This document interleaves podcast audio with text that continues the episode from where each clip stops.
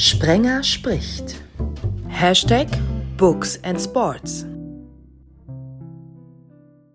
Hashtag Literaturradio 360, Ausgabe 5. Ich freue mich. Tolle Gäste. Wir machen das jetzt so, dass wir immer wieder Gäste haben, die mal auftauchen. Ab jetzt auch in einem längeren Rhythmus. Die ersten beiden Folgen haben wir uns ja so ein bisschen eingegruft. Ab jetzt wird es ein bisschen anders. Wir haben immer Gäste dabei, die sagen, vertraue niemandem, dessen TV größer ist als sein Bücherregal. Und derjenige, der das wunderbare Bild auf Facebook gepostet hat, den begrüße ich zuerst, Frank Linkersch vom Kicker. Wie groß ist er denn? Fernseher oder das Bücherregal? Ja, klar. Der Fernseher hat eine Durchschnittsgröße, wüsste ich jetzt gar nicht ganz genau, aber das Bücherregal ist äh, mehrere Male so groß, würde ich mal sagen. Beim nächsten Gast weiß ich, dass das Bücherregal auch groß sein muss, denn der hat nicht nur ganz viele von den Büchern gelesen, die ich freitags auf Facebook teile. Ich kenne den Kollegen Olli Dütschke seit vielen, vielen Jahren. Er hat unter anderem für Sport 1 gearbeitet. Olli, erzähl unseren Zuhörern, was du heute und für wen machst.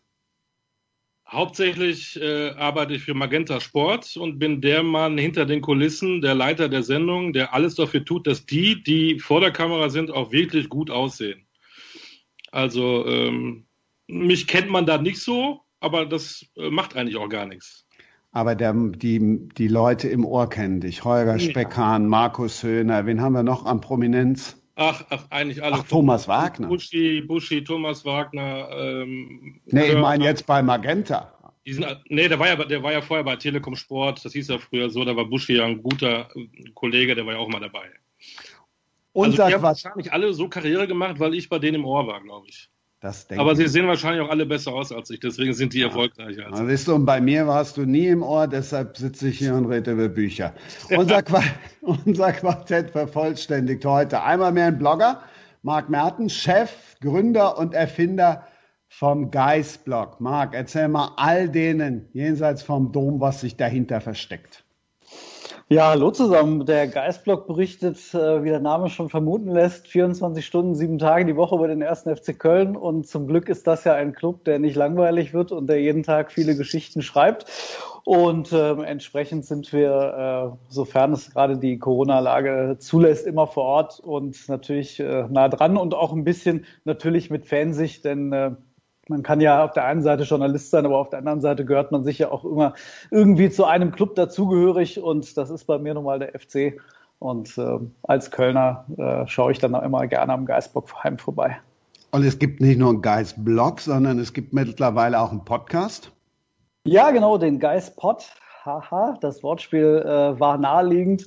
Ähm, ja, den haben wir jetzt seit, äh, seit diesem Jahr aktiv und äh, quatschen jeden, äh, jedes Woche, jede Woche über das, was am Wochenende passiert ist. Ähm, es ist ja in den letzten Monaten nicht allzu erfreulich gelaufen, aber ähm, der FC hat ja die Chancen in der Liga zu bleiben, sodass wir hoffentlich auch nächstes Jahr wieder einen Bundesliga-Podcast haben. Frank, welche Blogs liest denn ein Kicker-Redakteur? Oh Gott, ich lese eigentlich mehr Magazine, muss ich gestehen, äh, und Bücher. Ähm, ansonsten alles, was halt um, rund um den ersten FC Nürnberg und den FC Bayern äh, so kursiert im Netz. Das sind die beiden Vereine, zwischen denen ich mich bewege. Also viel extremer geht's nicht, wie ihr schon merkt. Auf der einen Seite der Verein, der Verein, der immer alles gewinnt, und auf der anderen Seite der Verein, der halt im Volksmund hier in Franken der Depp ist und auch aktuell mal wieder wenig Anlass zur Freude gibt. Deshalb flüchtest du dich umso mehr in Bücher. Welches hast ja. du für deine Premiere ausgesucht? Ja, ich habe lange überlegt äh, und bin zwischen, zwischen verschiedenen Genres hin und her äh, geschwankt und habe mich dann für ein äh, Geschichtsbuch entschieden äh, von Volker Ulrich. Das heißt Acht Tage im Mai, die letzte Woche des Dritten Reichs. Habe ich mir letztes Jahr im ersten Lockdown gekauft, war, war äh, in der ersten Jahreshälfte 2020 eine Neuerscheinung. Und ja, muss ich ein bisschen ausholen. Ich habe ja, äh, bevor ich irgendwann mal Sportjournalist geworden bin, auch Geschichte studiert, unter anderem neuere Geschichte, wo ich mich mit vielen dieser Themen beschäftigt habe. Dann habe ich es ein paar Jahre lang mal liegen lassen. Und jetzt habe ich mich heute dafür entschieden, weil wir ja letzte Woche erst wieder den Gedenktag mit Auschwitz hatten und weil ich einfach finde, dass es wichtig ist, äh, sich in Geschichte auszukennen, auch für die jüngere Generation äh, und sich da entsprechend mal einzulesen. Wenn ich mal loslegen soll äh, zum Inhalt dieses Buches, es geht eben um diese acht Tage äh, zwischen äh, Adolf Hitlers Selbstmord und der Kapitulation des äh, Deutschlands im, im Zweiten Weltkrieg. Das war lange Zeit eine sehr ähm, wenig erforschte ja, Epoche, kann man fast nicht sagen dafür, dass es bloß acht Tage waren. Und es ist ein sehr schönes, äh, nicht allzu dickes Buch. Ähm, ich sag mal, also bestehend aus Mosaiksteinen, lauter kleinen Puzzleteilen, die sich dann zu einem Gesamtbild zusammenfügen. 250 ähm, Seiten zum Lesen und es ist der Zeitraum, den Erich Kästner mal äh, beschrieben hat als die Lücke zwischen dem Nicht mehr und dem Noch nicht. Und das ist äh, eine sehr schöne, teilweise aber auch traurig machende und tragische Abfolge äh, von, von Ereignissen in dieser Zeit zwischen ja, dem großen Glück der Befreiung einerseits, andererseits äh, immer noch viel zu vielen Menschen, die, die den Tod gefunden haben in dieser Zeit, weil sie gedacht haben, es wäre vorbei und dann aber noch irgendwelchen Nazischergen in die äh, Hände gelaufen sind. Ähm, das Buch ist so, dass es chronologisch ist. Äh, es geht wirklich Tag für Tag, was äh, in dieser Weltgeschichte passiert ist vom 30. April 1945 beginnend. Ähm, ja, mit dem Selbstmord im Bunker beginnend, der Ernennung von, von Dönitz. Ähm, es geht um die Befreiung von Konzentrationslagern. Es taucht die Gruppe Ulbricht schon auf, die ja dann später äh, bei der DDR-Gründung entsprechend eine Rolle gespielt hat. Ähm, es werden geschildert Plünderungen, die Souvenirjagd der Amerikaner, äh, als sie den Obersalzberg erobert haben in Berchtesgaden, äh, wo es ja Jahrzehnte später noch hieß, dass man in Amerika eher an solche äh, Devotionalien rankommt als vielleicht in Deutschland. Es tauchen äh, prominente Nachkriegsfiguren auf, die Ernennung von Konrad Adenauer zum Oberbürgermeister von Köln. Es geht um den Kriegsgefangenen Helmut Schmidt, um Vertreibungen, um äh, Todesmärsche wie gesagt, diese, dieser, dieser, immer dieser Spagat zwischen hier Befreiung und endlich zu Ende und dann doch noch äh, unfassbares Leid, das da innerhalb von acht Tagen passiert ist, ähm, endet dann letztlich mit den Kapitulationsverhandlungen und der Unterzeichnung der Kapitulation.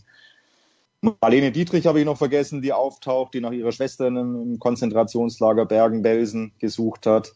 Ähm, es wird ein Blick geworfen in das Nazi-Camp in äh, Bad Mondorf, wo die dann alle von den Alliierten gesammelt wurden, die hochrangigen Nazis, bevor ihnen dann der Prozess gemacht wurde. Ja, und das sind, wie gesagt, lauter so kleine Anekdoten und geschichtliche Ereignisse, die ein relativ gutes Bild äh, über diesen kurzen Zeitraum geben. Wir machen dem Namen alle Ehre Literaturradio und wir machen dem Namen dann nochmal doppelt Ehre, Olli Dütschke. Wir laden öfter auch mal Autoren ein. Was fällt dir zu dem Autor Leon Sachs ein? Zu Leon Sachs fällt mir ein, dass ich ihn, das, das ist ja nichts Despektierliches, gefunden habe in so einem, äh, ich, ich stöber manchmal so ja, Mängelexemplaren oder so und gehe dann mal auf Suche äh, äh, nach Autoren, die ich vielleicht nicht so kenne und die ich dann einfach kaufe und, und, und dann lese. Und ähm, bei Leon Sachs habe ich gleich alle drei mir genommen. Und zurzeit, gestern Abend gegen 23.45 Uhr, habe ich noch ein paar Seiten von Eleven gelesen. Der Mann, der packt mich. Gefällt mir außerordentlich gut. Das kann ich nur dazu sagen. Oh, und guck mal, ich darf es ja jetzt verraten. Wir haben ja diesen, diesen Podcast tatsächlich mit Video aufgezeichnet. Wenn du jetzt unten links geguckt hast, er strahlt übers ganze Gesicht, denn Marc Merten ist Leon Sachs und der doch, das war meine Überraschung. und ich habe auch nicht gelogen, ne? Marc, ich habe wirklich nicht gelogen. Also, das ist ja großartig. Du vergnügst mir einige Stunden meines Lebens. Dankeschön dafür. Ich habe ja gedacht, du hättest ihn über mich entdeckt, aber gut. Erzähl mal, du Mängelexemplar. Aber nicht über welches meinst du? oder meinst du jetzt, wen sprichst du jetzt an? Der, der sucht oder der, der die. Äh, Nein, Marc strahlt. Ich wollte jetzt mal gucken, ob wir das, das Lächeln wieder aus dem Gesicht kriegen. Marc, äh, ja, Olli hat es gerade schon gesagt, erzähl mal. Eleven hat mich zum Beispiel auch gepackt und ich sehe auch schon jetzt, Frank Linkesch wird sich das direkt aufschreiben und auch lesen. Ja. Ähm, das passt ja auch ganz gut. Erzähl einfach mal kurz, Eleven, es gibt leider nicht mehr so schrecklich viele Exemplare. Nein, also wer, wer möchte, kann mich gerne anschreiben. Ähm, aber äh, die Bücher äh, sind äh, aktuell vergriffen, äh, wie man so schön sagt. Ähm, Und äh, Eleven ist so mein Herzensprojekt gewesen. Äh, nach meinem Debüt, äh, Falsche Haut, das da rausgekommen ist, 2016, ähm, war Eleven eine Geschichte, die ich lange mit mir rumgetragen habe. Ähm, es hatte angefangen mit einer Reise äh, nach Indien, wo ich über äh, eine besondere Kämpfer in Indien äh, etwas äh, kennengelernt habe und äh, dann eine Zeit in, in England verbracht habe, äh, als ich in, oben in Durham gelebt habe. Und äh, so kam ich irgendwann auf äh, eine Geschichte e-, eher durch so etwas, was mich peinlich berührt hat. Ich wollte am 11.11. .11. in England, als ich gelebt habe, Karneval feiern. Und dann habe ich das vorgeschlagen und dann guckten mich die ganzen äh, Leute um mich herum an und sagten, sag mal, bist du eigentlich bekloppt? Der 11.11. .11. ist für uns der Remembrance Day und nicht der Karnevalstag und Remembrance Day mit Bezug auf äh, die Toten de, der Weltkriege, die dort bedacht werden. Und um 11 Uhr ruht da äh, das Leben komplett am 11.11. .11. In, in Großbritannien. Und äh, so kam ich dann auf die Geschichte, dass an diesem 11.11. .11. etwas äh, passieren soll, und zwar ähm, an elf verschiedenen Orten, elf Attentate. Äh, das war dann mein Ausgangspunkt, und den ich dann äh, zusammengebracht habe mit einer Figur, die ich schon länger im Kopf hatte, nämlich ähm, ein Hausmeister eines Theaters. Ich finde Theater unglaublich spannend als Ort. Ähm, und wenn ein Hausmeister oder eine Person sich zurückziehen möchte vom Leben und einfach nur so, so ein murriger Hausmeister geworden ist und äh, sich quasi seine eigene Identität hinter den Masken der Bühne versteckt, fand ich das spannend. Ähm, und dann habe ich das zusammengebracht zu einer Geschichte, die dann Eleven geworden ist. Ähm, und äh, die offensichtlich hier äh, auf Anklang gestoßen ist. Olli, wir haben jetzt auch nicht zu viel verraten, ne? Also das Ende steht dir ja noch bevor. Ja, und äh, der Begriff Mängelexemplar im Zusammenhang mit diesem Buch ist eigentlich das völlig Falsche. Ja? Ich streiche Mängel, also ist wirklich, das packt mich. Leider aber, bin ich immer so müde nach so einem langen Tag. Ich würde es am liebsten in einem Rutsch durchlesen, aber ich bin auch älter geworden, das schaffe ich leider nicht. Aber so freue ich mich wieder auf heute Abend, dass ich wieder ein paar Seiten lesen darf. Aber was hast du denn mitgebracht bzw. gelesen, was du uns vorstellen willst? Ja, äh, da, da, freut sich der Kölner. Äh, es ist ein Krimi, der spielt in Düsseldorf. und ähm, du weißt ja, Christian, ich lese halt sehr gerne Krimis und Thriller. Und ich habe angefangen mit den ganz normalen A äh, bringt B um und C löst den Fall.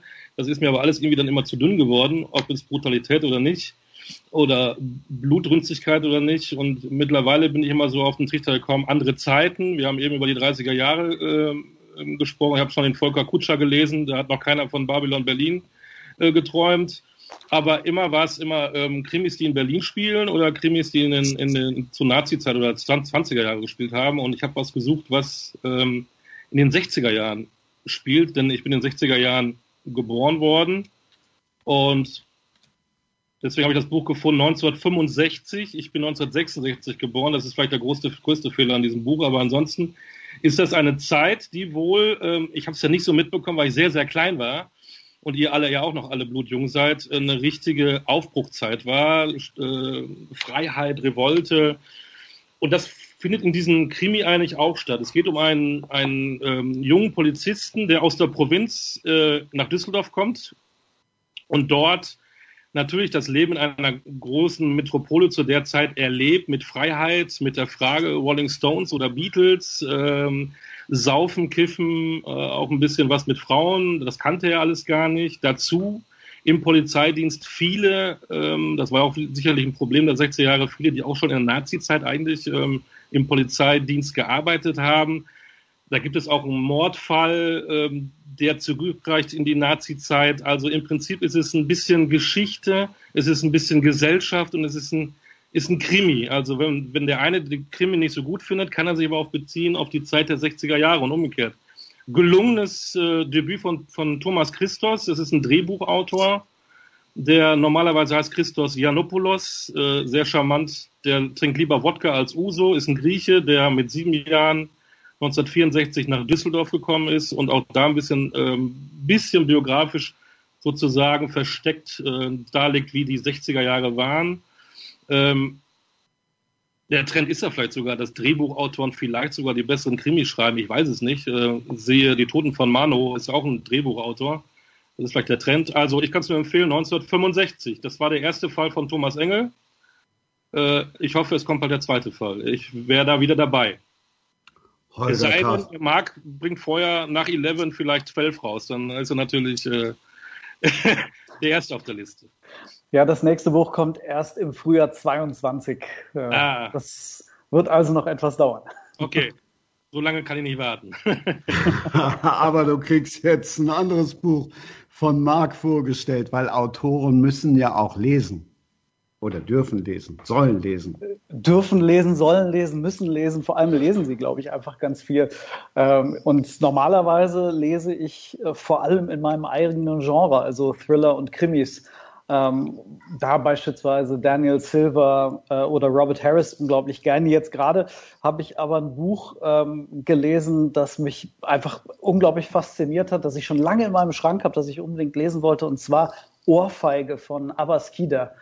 Ähm, das ist ein ähm, Buch über einen irakischen Flüchtling, ein Roman, der ähm, nach, also der, der junge Flüchtling kommt ähm, nach Deutschland und landet, obwohl er eigentlich äh, mit den Schleppern vereinbart hat, dass er zu seinen Verwandten nach Paris gebracht wird, landet er im tiefsten bayerischen Nichts und ähm, muss dort zurechtkommen als jemand, der äh, quasi um seine Flucht in irgendeiner Form betrogen wurde und trifft dort auf eine, eine Welt, die ihm völlig fremd ist und in der er ähm, ja, auf ganz viele Barrieren trifft, die wir irgendwie von unserer Seite, wenn, wenn, wenn wir darauf schauen, irgendwie äh, natürlich nur bedingt verstehen und wahrnehmen können. Und Abbas Kida schreibt das auf eine, eine unglaublich ähm, einfühlsame Art und Weise und man weiß nie so richtig, was es überhaupt ist. Ist es jetzt eine schelmische Betrachtung äh, einer,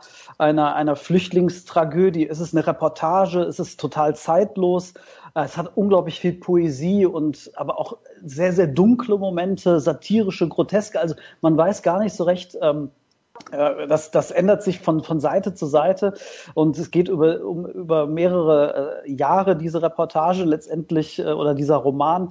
Und ähm, erzählt die Geschichte eines, eines äh, Flüchtlings, der in Deutschland Asyl sucht, dass der Asylantrag wird abgelehnt und er findet sich vor dem Nichts. Und ähm, ich habe dazu eine Kritik gelesen vor einigen Wochen, bevor ich das Buch angefangen habe zu lesen. Und die ähm, Kritikerin schreibt, äh, dass Abbas Kida in dem Moment äh, in diesem Buch sehr vielen Klischees erlegen sei. Jetzt muss man dazu sagen, Kida ist selbst Flüchtling, ähm, der aus Bagdad über mehrere Jahre nach Deutschland gekommen ist und so etwas erlebt hat.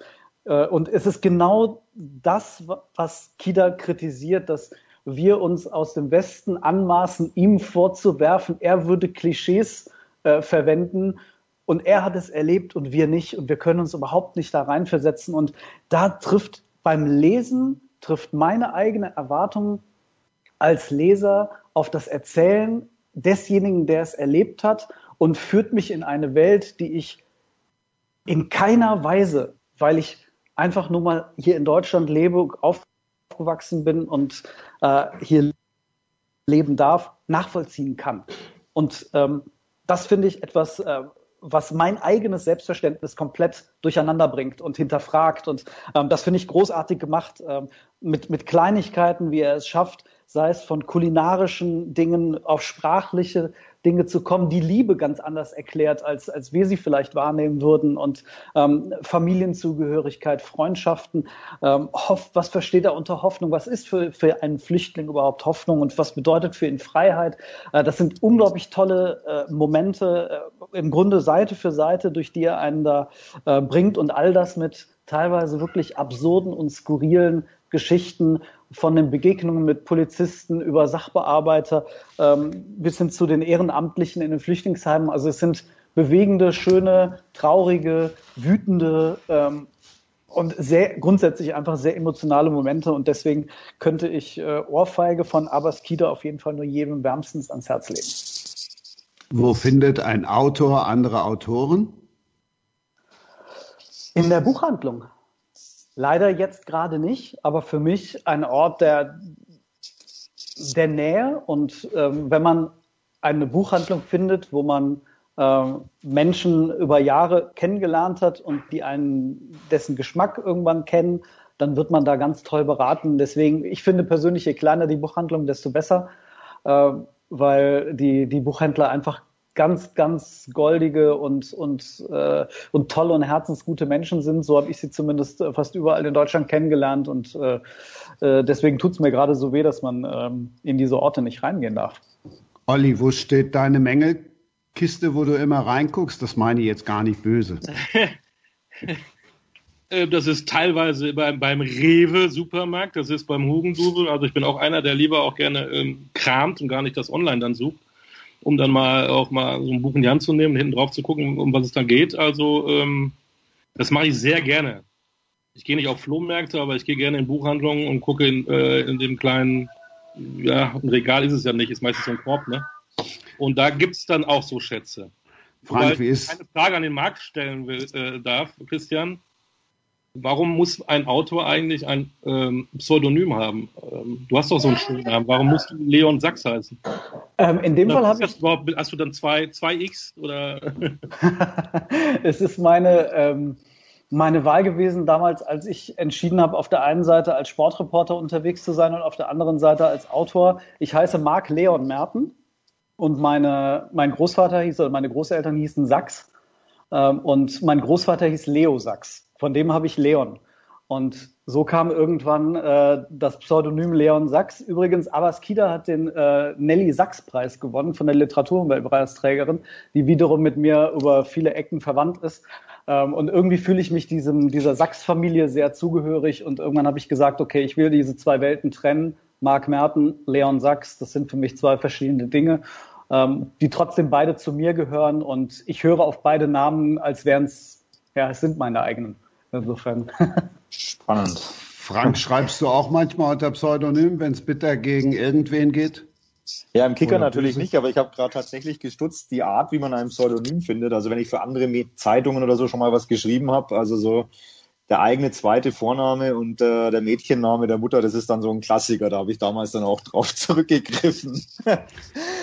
Ich habe es viel platter gemacht. Ich habe beim Express unter Mike und dann C Breaker geschrieben. Auch schön, ne? weil ich uh, damals ja. irgendwie dachte, Breaker wäre so der Rasensprenger. Ich schließe mich mal mit meinem Buch so ein bisschen an äh, den Mark an ähm, ich habe es entdeckt tatsächlich in einem Bahnhofsbuchhandel. Ich war, bin ja viel mit dem Zug unterwegs und stöber dann da durch. Ein knallgrünes Cover. Und dann habe ich noch eine Kritik gelesen im Büchermagazin. Die Autorin heißt Uyin Khan Braithwaite. Ich hoffe, sie spricht sich so aus, ist eine Nigerianerin. Das Buch heißt Meine Schwester, die Serienmörderin. Ähm, 240 Seiten, also kann er tatsächlich an einem Karnevalssonntag mal eben lesen. Und wenn wir eben schon gehört haben von Marc, dass es teilweise komisch ist. Ja, bei ihr ist es auch urkomisch und zum Teil auch makaber. Am makabersten und am fiesesten ist es wirklich dann oder am lustigsten, wenn die äh, ihre abgelegten Liebhaber dann entsorgen wollen. Also das ist wirklich klasse. Die, die Ich-Erzählerin ist eine, eine, eine Krankenschwester, die leider, auch für sie leider, nicht so geil aussieht wie ihre bildhübsche Schwester und die Schwester hat halt einen riesen Männerbedarf. Und äh, die hat halt am liebsten auch Männer mit Geld und mit Macht. Und wenn sie dann halt genug hat von denen, dann will sie sie entsorgen und die Schwester muss dann, muss dann eben mal dabei helfen. Klar ist, was passiert, dass sich die, nicht die Schwester, aber der Chef von der Ich-Erzählerin, also von der Krankenschwester, verliebt sich dann in die jüngere, hübsche Schwester. Der Arzt und das führt natürlich zu Komplikationen. Der ist total unsterblich verliebt und sie überlegt sich jetzt immer, Mensch, kann ich dem sagen, dass die schon drei, vier seiner Vorgänger irgendwie jetzt äh, um die Ecke gebracht hat? Also das ist zum Teil wirklich lustig. Der lakonische Stil, in dem das geschrieben ist, ist großartig. Und dann lernen wir auch noch so ein bisschen über, über das Land kennen, über festgefahrene Traditionen, über den patriarchalischen Alltag da, weil der Vater irgendwie die Tochter mal mit irgendeinem alten Sack verkuppeln will. Das ist echt klasse, ein absoluter Diamant und irgendwie finde ich, passt es wunderbar in die heutige Runde. Marc, du hast äh, so zustimmend genickt, schon von gehört? Ich habe es meiner Freundin geschenkt und die hat es in einem Tag durchgelesen, vor nicht mal einer Woche. Aber du lebst noch. War hellauf begeistert und ja, ich lebe noch. Nicht schlecht. Drei gute Tipps jetzt. Christian, hattest du nicht was von Don Winslow versprochen? Nee, ich hatte äh, gesagt, dass ich in der nächsten Sendung was Ah, Don okay. Winslow ähnliches Ah, besprechen wollte. Und äh, da geht's dann um Kai Hawaii. Na, wem fällt Mhm. was zu Kai Hawaii ein? Ist der, der, der, der Sänger von Extra Breit. Der hat äh, auch einen Roman geschrieben, schlicht und einfach äh, überragend. Aber um den geht's in der nächsten Sendung. Da haben wir dann auch wieder einen Düsseldorfer dabei. Also es war jetzt gar nicht so schlimm, Olli. Ich bin im Übrigen in Düsseldorf geboren. Da haben wir Holger Pfand dabei, Miriam Sinno und Achtung, Martin Pongiorno. Ich weiß nicht, wer es besser aussprechen kann. Der ehemalige Manager vom SC Paderborn. Sehr interessant. Die Herren, es hat mir viel Spaß gemacht. Welches Buch war jetzt das leichteste? Ich tue mich gerade ziemlich schwer. Also ich glaube, das schwerste, Frank, warst Ja, du, aber auch das mir. klingt, aber auch das Ja. klingt sehr lesenswert. Ja. Schwer vom Inhalt her, aber trotzdem gut zu lesen. Marc, Also das würde ich mir auf jeden Fall holen. Tatsächlich, weil ich gerade über äh, diese Zeit auch ein bisschen recherchiere, ähm, weil ich zwar so zwei, drei Buchideen im Kopf habe, aber man hält sich ja vieles offen und gerade so die, die äh, Zeit gerade an der Wende äh, von Krieg zu Frieden ist das, was mich gerade äh, äh, mit vielen Recherchen äh, beschäftigt. Insofern, äh, ich habe es mir notiert. Schön. Olli, als nächstes bei dir auf dem Zettel nach 11. 12. Nein, ich weiß es noch nicht. Also ich bin ja ein Krimi- und Thriller-Leser, aber ähm, ich glaube, ich muss dann auch mal ins andere Regal greifen. Und äh, was, was äh, die beiden Herren ähm, versteckt drei, da ist, der Marc ist ja zu zweit mit Leon zusammen. das finde ich, finde ich vielleicht mal eine Idee, auch mal ein anderes Genre anzupacken. Also das, das macht Lust, wie die beiden Herren äh, das hier dargestellt haben. Da habe ich Bock drauf.